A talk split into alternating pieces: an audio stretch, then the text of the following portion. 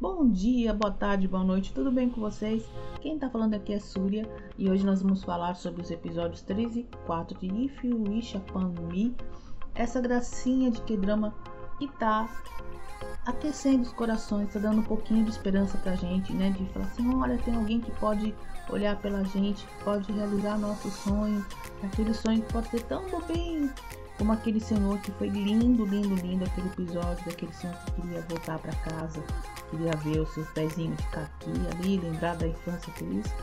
Quem nunca teve um momento na vida, né, que na infância, algum lugar que gostou muito de morar, alguma coisa do tipo. E o que é interessante, só tentando uh, falar sobre um pouquinho sobre aquele episódio, que a mesma casa pode dar duas sensações tão diferentes para a mesma pessoa, né? Para aquele senhor naquela casa era maravilhosa e para aquela outra família que saiu de lá, aquela casa não era tão legal.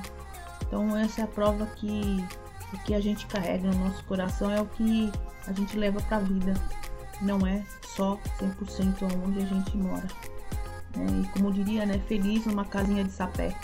Mas enfim, foi muito linda a passagem daquele senhor, da morte dele, foi muito linda. Ele vendo a esposa, depois ele andando na luz e vendo de novo o passado feliz dele lá no meio dos caquis reais, né? Não aqueles caquis fakes que o Jory fez para ele, né? Enfim, uh, vamos lá. A lindíssima, lindíssima enfermeira Yonju é, teve um momento ali, não sei, tô chutando, gente, né? A gente tá acompanhando, vocês estão acompanhando junto comigo, então não sei spoiler.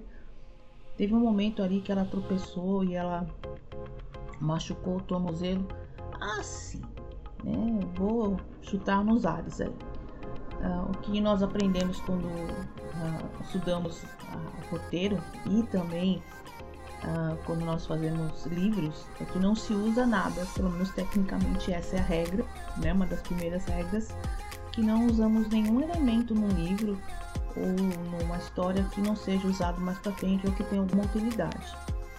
Eu achei muito estranha essa sequência dela tropeçar ali e tudo mais.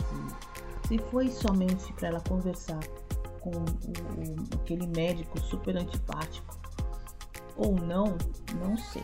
Mas o que eu prevejo no futuro é que a Ju vai ter algum problema, essa enfermeira fofa vai ter algum problema de saúde ou alguma coisa que o Juhai vai ficar pirado.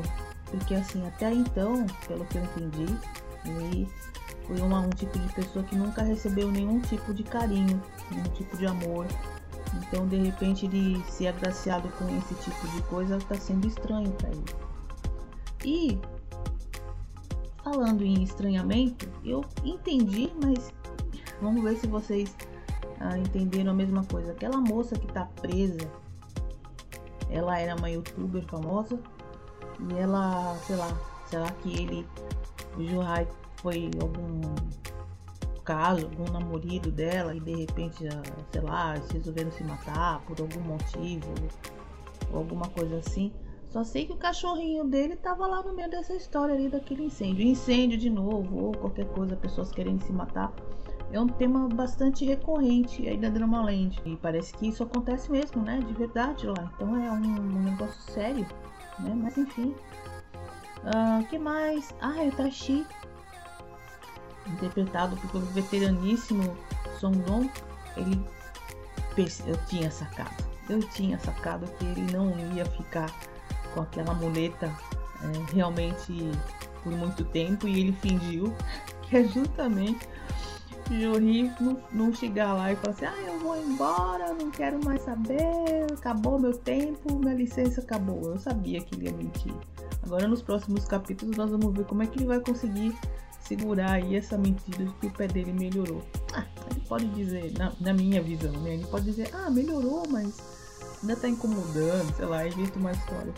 Mas eu acredito que vai acontecer alguma coisa que o Jory vai falar assim, ah, eu não vou embora.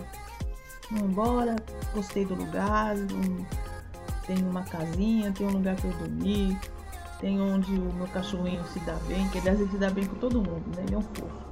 Também quem é que não ficaria deprimido ficando andando dentro de uma mala, né? Mas ele tem uma casinha, agora tem gente que faz carinho, que dá docinho para ele. Gostei, gostei bastante. É, não estou achando por enquanto, quer dizer, pra mim, pra mim, não teve nenhum gatilho do tipo, ai meu Deus, eu vou chorar milhões.